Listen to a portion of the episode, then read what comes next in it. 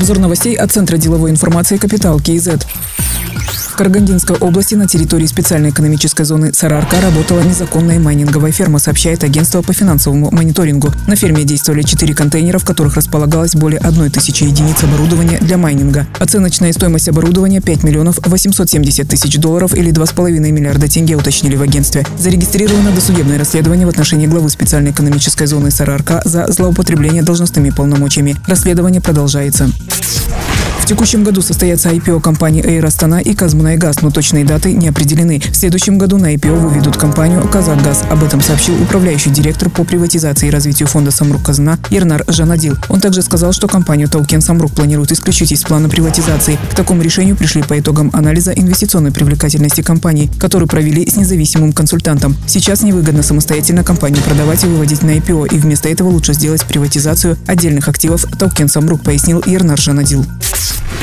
На рынке Алтанурда выявлены нарушения требований внутренней торговли, а также теневой оборот товаров. Однако закрытие рынка может привести к негативным последствиям, считают в Министерстве торговли и интеграции. По прогнозам министерства, представленным на заседании правительства, сокращение торговых рабочих мест вызовет негативную реакцию участников рынка. Также возможно перемещение товаропотока на рынок Дордой в Кыргызстане и возникновение стихийных торговых мест. Минторговли совместно с Акиматами Алматы и Алматинской области прорабатывает вопросы дальнейшего развития Алтанурды. В ведомстве также сообщили, что по данным на 1 февраля общая торговая площадь составляет 218 тысяч 151 квадратный метр. Объем товарооборота в среднем достигает 147 миллионов тенге в месяц. Напомним, ранее президент Касымжомар Токаев поручил правительству и Акиматам в течение двух месяцев навести порядок на рынке Алтанорда.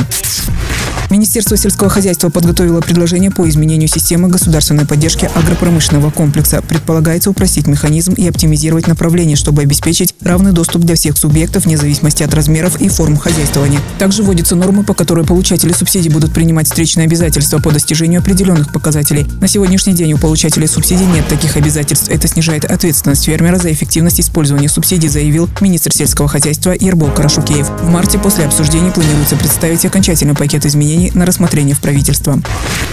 Акимат Нурсултана дал разъяснение по покупке здания бывшего ЦУМа. Поясняется, что более 30 подведомственных организаций и управления Акимата арендуют помещения у частных лиц и ежегодно выплачивают за аренду почти 1 миллиард тенге. Сумма с учетом повышения стоимости аренды будет только расти. Учитывая все это, назрела необходимость покупки одного здания, где были бы расположены управления и подведомственные организации, говорят в Акимате. В 2020 году две компании провели оценку здания. Одна оценила в сумму 12 миллиардов 600 миллионов тенге, вторая – 11 миллиардов 700 миллионов тенге. В 2021 году провели еще одну независимую оценку, где стоимость была указана в пределах 9 миллиардов 500 миллионов тенге. Приобретение здания на наименьшую из предложенных сумм согласовал городской маслихат.